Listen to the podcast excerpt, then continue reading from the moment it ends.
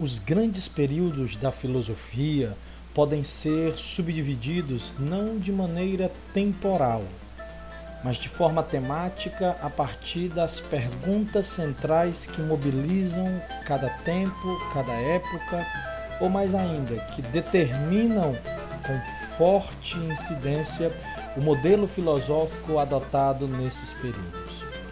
Na antiguidade e o medievo podem ser sintetizadas na investigação pelo ser, na pergunta sobre o que é, o que as coisas são, o que é o ser fundamental de tudo, o que é Deus.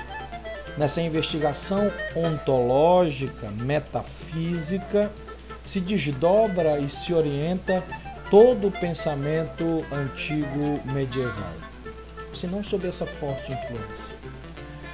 Já a modernidade sobressai-se a partir de uma ruptura, de uma mudança de paradigmas, a partir do qual você não tem mais a investigação centrada na questão do ser. Ao que parece, a decadência da Idade Média, o florescimento do mercantilismo, do renascimento, de um novo modelo de sociedade fez com que certas questões que eram indubitáveis, que eram certeza absoluta no mundo antigo e medieval, tornassem-se extremamente controversas na modernidade. Com efeito, a pergunta que se faz na modernidade é a pergunta sobre como posso conhecer. Migra-se então do campo da ontologia, da, da metafísica para a epistemologia. Sim, a pergunta não é mais o que é, e sim como posso conhecer. Partindo desse pressuposto temático, é aqui onde se estabelece uma ruptura muito evidente porque se durante mil anos estabeleceu-se, cristalizou-se um modelo de compreensão da realidade pautado numa perspectiva teorreferenciada, onde Deus era o fundamento de todo tipo de conhecimento, onde a compreensão do mundo passava inevitavelmente por uma aproximação do indivíduo, da pessoa com o divino, com o transcendente. Agora, na modernidade, surge um novo tipo de estruturação do conhecimento. É aquilo que vai se chamar de cientificismo. O termo ciência, tão comum no mundo antigo, tão comum no mundo medieval, ganha uma conotação absolutamente laica no mundo moderno. Sim, ciência, que poderia ser muito bem sinônimo de conhecimento verdadeiro, de episteme no mundo antigo, de uh, conhecimento derivado da divindade no mundo medieval, passa agora a ser um tipo de conhecimento submetido a um método. Estabelece-se na modernidade, o método científico. A partir de um conjunto de estratégias para a compreensão da realidade, onde se pressupõe um determinado caminho a ser seguido, das hipóteses à teoria, talvez numa discussão a leis. Tem-se então todo um caminho de crítica e de autonomização do saber daquilo que antes poderia ser reconhecido como argumento de autoridade. Sim. Porque boa parte das questões que se impunham na antiguidade, mais especificamente no medievo, esbarravam em seu processo argumentativo, em seu processo ah, inquisitório, em seu processo investigativo, no argumento de autoridade a partir da imagem de Deus. Deus seria a fonte de todas as coisas, por isso não seria necessário indagar o motivo das chuvas, a causa de mudança climática cíclica, a razão de determinados fenômenos. Migra-se então de uma estrutura que está pautada toda a partir de princípios de autoridade, de dogmas, de uma forte estrutura argumentativa que apela sempre para argumento de autoridade, e o argumento de autoridade é a figura de Deus, para então um método estabelecido e instaurado na modernidade a partir de pensadores notórios e de relação não apenas com a filosofia, mas especialmente com as ciências da natureza, com a matemática. Daí então uh, perceber que os grandes cientistas da modernidade, especialmente do início da modernidade, que é denominado Renascimento, Uh, são também os grandes filósofos. Então, Galileu Galilei, Nicolau Copérnico, uh, Giordano Bruno, pensadores que se debruçaram na investigação da tese tão evidente, tão clara e comprovada de modo tão irrefutável há 500 anos com relação ao formato da Terra, que sim, beira a uma esfera que sim aproxima-se da imagem ah, de um círculo perfeito, estavam eles fazendo filosofia também. Abra um rápido parêntese, é incrível como o que vivemos hoje com a retomada de um debate ridículo sobre o formato da Terra demonstra o grau de retrocesso de determinados indivíduos, interlocutores, com os quais, sem dúvida alguma, não vale nenhum tipo de debate ou discussão, porque eles estão desqualificados temporalmente, eles estão anacronicamente querendo discutir conosco hoje sobre a planicidade da Terra quando sua esfericidade está comprovada cientificamente há mais de 500 anos. Fecha o parênteses. Surge então o cientificismo como forma de estabelecimento do pensamento, como regra de construção da realidade, tendo como um de seus filósofos uh, de maior representação Francis Bacon, defensor da tese de que o conhecimento é poder para controlar a natureza, de que saber é poder, de que entender o que é o mundo dá a cada indivíduo a potencialidade de controlá-lo.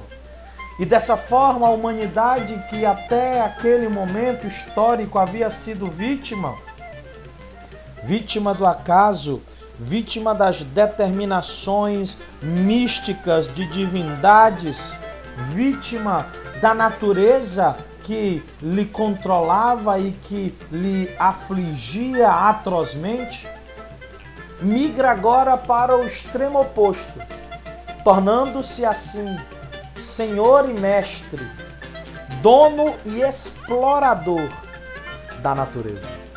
É sem dúvida alguma um mecanismo de muita violência, o que se vê e percebe nesse momento. Todo o ataque, e novamente abro um parêntese, todo o ataque à natureza, toda a lógica do desmatamento, da exploração da natureza, toda a perspectiva da natureza como elemento servil da humanidade nasce aí. Tem seu nascedouro aqui na modernidade, com teses que querem tirar o homem de um estado de vitimização para uma postura de compreensão da natureza, mas que, como vemos nos dias de hoje, redunda de modo consequente num tipo de exploração indevida, ilimitada e imoral da natureza. É nessa perspectiva epistemológica que podemos entender que as teses que aparecem de modo tão uh, interessante na antiguidade e no medievo, como uh, o racionalismo e o empirismo, eles ganham corpo e verdade na modernidade. De fato, uh, podemos dizer que nascem enquanto teoria, se estruturam enquanto modo de pensar na modernidade. Podemos falar de um de um, um tipo de proto-racionalismo em Platão, em Agostinho, podemos pensar em um tipo diferenciado de teoria do conhecimento também em Aristóteles, também em Tomás de Aquino, mas é a partir, sem dúvida alguma, da modernidade que esse tipo de estrutura do pensamento vai se estabelecer, vai se definir e vai ganhar espaço. Sim,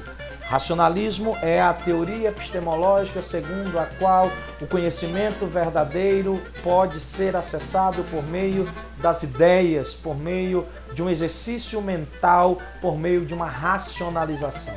Seu expoente mais notório, sem dúvida alguma, e talvez um dos primeiros, é René Descartes, que em suas meditações sobre filosofia primeira apresenta a partir do percurso da dúvida, a partir do método da dúvida, da dúvida hiperbólica, aquilo que seria a sua tese central.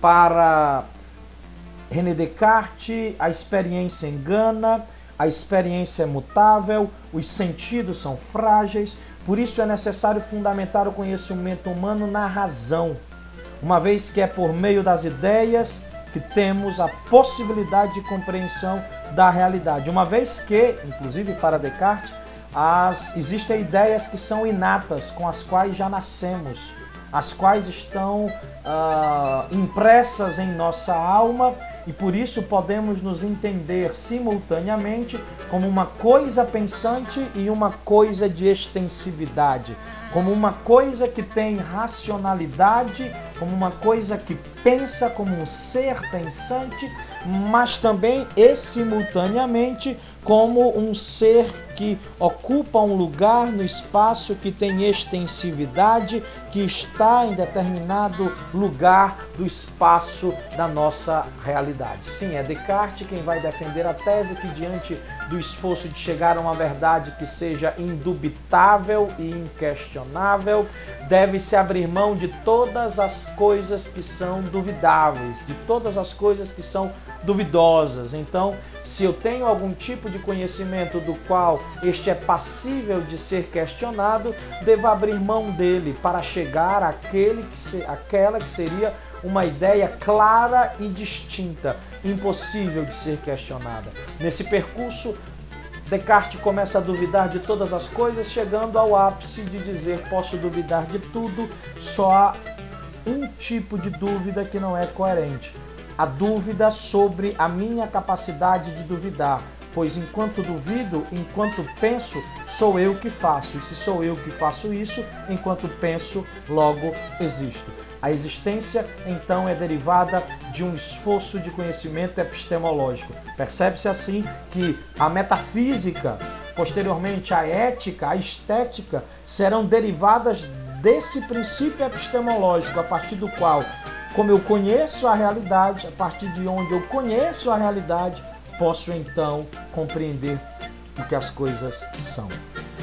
Na contraposição ao racionalismo, pode-se apresentar o empirismo, teoria epistemológica segundo a qual o fundamento do conhecimento, a ciência, dá-se pela experimentação, pelos sentidos, e nossas ideias nada mais são do que representações mentais daquilo que observamos e vemos na realidade. Eu que estou em meu escritório agora gravando esta aula diante de um computador, sobre um birô, uma mesa, você pode agora então pensar nesta imagem. Você pode agora então, a partir dos conhecimentos que você tem, a partir das experiências que você tem, imaginar um computador, uma mesa, um escritório, um homem e entender, pressupor a partir disso a realidade. Mas se eu falasse a você algo que uh, você nunca viu, ou se eu pedisse que você pensasse sobre algo que você nunca experimentou, seria impossível esse tipo de esforço mental ou de constatação mental que você tem agora a partir da descrição que eu fiz. Se eu pedisse, por exemplo, para você pensar sobre o gosto do kiwi, e se você nunca provou kiwi, é evidente que tal tipo de gosto para você ele é nulo. E você sequer tem um referencial. E você sequer pode imaginar o que é isso. É como pedir que você pense sobre a sensação de tomar banho no mar, que é diferente de tomar banho no chuveiro, que é diferente de tomar banho em um lago ou em um rio, em uma açude ou em um rio. E é evidente que pedir que você pense sobre isso não lhe será possível de ser atingido se você nunca teve a experiência. Tomando o exemplo mais, eu diria, extremado disso, é como se eu pedisse para um deficiente visual pensar sobre a ideia do azul.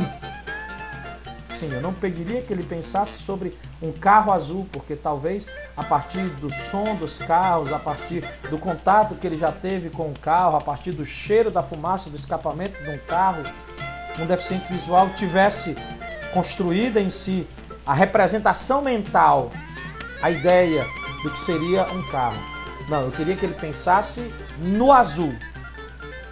Você que assiste esta aula, que participa desta aula e que não tem problemas visuais, sem dúvida alguma conseguirá entender o que é o azul. E quando peço que você pense sobre o azul, você consegue estabelecer, sem dúvida alguma, algum tipo de estrutura mental que equivale e representa ao azul. Mas isso é possível porque você já teve a experiência, a experiência visual deste fato. Um deficiente visual não teve. Logo, diria um empirista. É necessário que ele possa ter essa experiência para assim ter o conhecimento, porque o conhecimento, porque a ideia deriva da experiência e não a experiência da ideia. É a ideia quem fundamenta desculpe, é a experiência que fundamenta a ideia, é a experiência, é a sensação que fundamenta a representação mental e não o oposto. É a partir desse modelo empirista que a cientificidade da idade moderna se estabelecerá, chegando ao ápice da modernidade, sem dúvida alguma, com Isaac Newton. Newton é um homem moderno, herdeiro de Bacon, herdeiro de Descartes, sem dúvida alguma, de Galileu, de Copérnico, de Bruno. E a partir destes pensadores, ele estabelece aquilo que, sem dúvida alguma, podemos definir como o ápice da cientificidade moderna. Um conhecimento autônomo que não tem necessidade de recorrer a Deus para explicar aquilo que se deseja explicar. Nesse ponto é necessário entender que sim, a modernidade é um momento de viragem, é um momento da reviravolta de, do afastamento de um mundo povoado por deuses, de um politeísmo no mundo antigo, de um monoteísmo na Idade Média, para simplesmente um mundo onde os deuses ocupam o seu lugar no espaço privado. Porque no mundo público, todos devemos viver numa sociedade laica. Inclusive é aí que se estabelece a ruptura entre vida privada e vida pública. Porque se antes tudo era uma mescla, se tudo era uma coisa só, todos eram ah, de um modo só ah, cristãos, todos eram de um modo só indivíduos que haviam nascido em determinado lugar, é agora na modernidade que se estabelece o humanismo e, derivado do humanismo, o individualismo, onde aquilo que eu sou nem sempre diz respeito àquilo que o público é. Por isso existem, e é, esse é o tipo de conhecimento que deriva a partir da modernidade, existem direitos, práticas, comportamentos que eu posso fazer no privado, na vida privada, na intimidade do meu lar, que não cabem e não são aceitáveis na vida pública. Da mesma forma, existem exigências do poder público, exigências da vida pública que não faz nenhum sentido serem aplicadas na vida privada, porque o público diz respeito à coletividade, aquilo que diz respeito ao todo social. E a minha vida privada diz respeito a meus gostos, a minhas vontades, a meus desejos. Sim, o humanismo uh, moderno que se estabelece pelo conceito do antropocentrismo des deságua num individualismo e, por outro lado, numa defesa veemente da liberdade. A liberdade é um dos critérios centrais da modernidade. Diga-se de passagem, inclusive, para pensadores como, por exemplo, John Locke, um direito fundamental.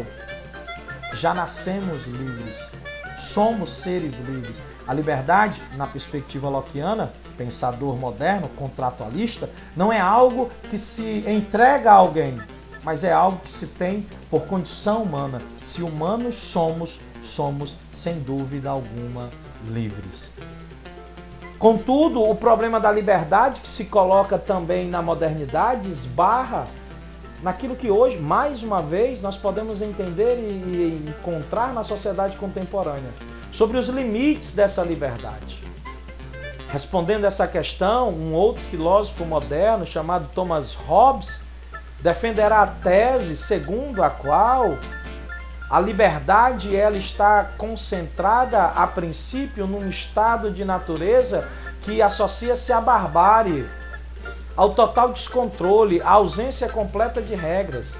E desta forma, em virtude disso, o modo como se vive na sociedade sem, desculpe, o modo como se vive pré-socialmente é num mundo de guerra de todos contra todos, em um estado de natureza de completa anarquia, de completa violência, e para se chegar à segurança, e para se chegar ao bem-estar dos indivíduos, e para se chegar àquilo que poderíamos entender contemporaneamente como liberdade derivada da vida em coletividade, é necessário o estabelecimento do Estado. Sim, é Thomas Hobbes, o idealista do Estado moderno, sendo que esse Estado moderno ele nasce na perspectiva Hobbesiana, filósofo inglês, a partir de uma tese absolutista. Hobbes defende o seguinte: se todos somos livres, podemos fazer guerra de todos contra todos, vale a lei do mais forte, na lei do mais forte todos temos medo, porque em determinado momento, em determinada instância, outras pessoas serão mais fortes que nós. É necessário então estabelecer um poder supremo, um poder supremo que não seja divino, um poder supremo, supremo que não seja transcendental, um poder que seja absolutamente terreno, completamente derivado de nossas realidades humanas. E assim nasce o Leviatã, a imagem do Leviatã. Para Hobbes é necessário o estabelecimento de um Estado absolutista que é controlado, que é gerenciado por um rei absolutista, figura que tem, que deve ter todo o poder e que sob o seu controle deve estar o monopólio da violência. Desse modo se estabelece então em Thomas Hobbes a lógica segundo a qual não é possível mais usar da violência uns contra os outros porque haverá a lei e junto com a lei nasce a punição. E aquele que é responsável pela punição não será mais Deus numa expectativa transcendental, pós-mortem dos indivíduos, mas será o rei absolutista que tem a responsabilidade de garantir a manutenção do Estado e garantir também assim a vida de todos os indivíduos. Nasce assim o rei absolutista que Hobbes sintetiza na figura do Leviatã, monstro bíblico, monstro medieval que estava no ideário uh, popular de todas aquelas pessoas. Então, o que, em outras palavras, Hobbes fez foi a postulação de um monstro que colocasse medo em todas as pessoas para que, diante do medo, todos obedecessem à lei. O monstro é o Estado, o Estado personificado no rei, o Estado absolutista. O que temos então no momento final do, da modernidade é um outro caminho que conduz também a questões de ordem epistemológica que será definido e denominado com a concepção de iluminismo, ou, em algumas traduções que parecem não tão boas, ilustração, ou mais propriamente, perto daquilo que podemos entender, esclarecimento. O iluminismo, então, é, é o ápice do, da Idade Moderna, se nós podemos pensar assim, o Renascimento é o seu momento inicial, com essa ruptura com o modelo medieval, com essa aposta no antropocentrismo, no humanismo, com o nascimento dessa separação Estado e Igreja, com também uma separação política ah, determinada por Maquiavel entre o ético e o político. Para Maquiavel, pensador renascentista italiano, não italiano ainda, mas da região que se tornaria a Itália, ah, o homem político não precisa ser aquele que é moralmente bom. Inclusive, Maquiavel, em seu livro O Príncipe, declara textualmente da seguinte forma: Ao príncipe não cabe necessariamente ser bom, ser justo, ser honesto ou ser piedoso. Mas é-lhe necessário parecer ser bom, parecer ser justo, parecer ser honesto, parecer ser piedoso.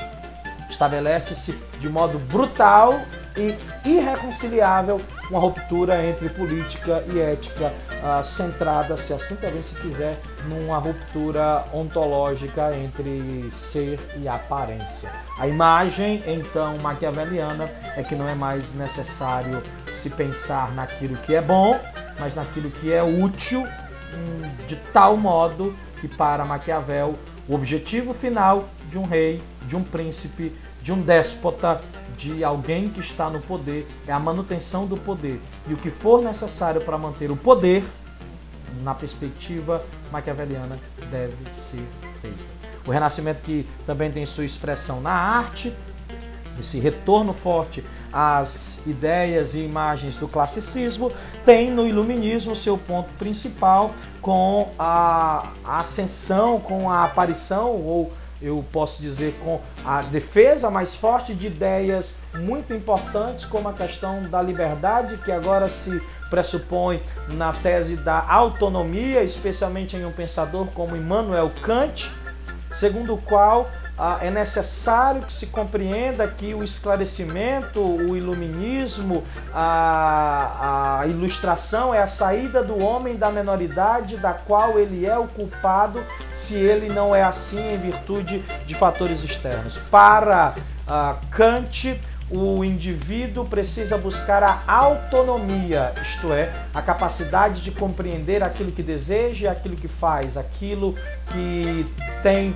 vontade de tomar como decisão. E parar de ser heterônomo, ou seja, alguém controlado, alguém ah, envolvido, alguém determinado por fatores externos, por forças externas, tais quais a religião, suas próprias inclinações, emoções, desejos, aspirações particulares ou qualquer outra coisa. Cabe ao indivíduo, para ser autônomo, seguir ah, propriamente a razão. E seguir a razão é ser livre, e aí, novamente, nós temos o retorno da temática da liberdade a partir desta imagem clássica de que, para Kant, a liberdade é ser racional.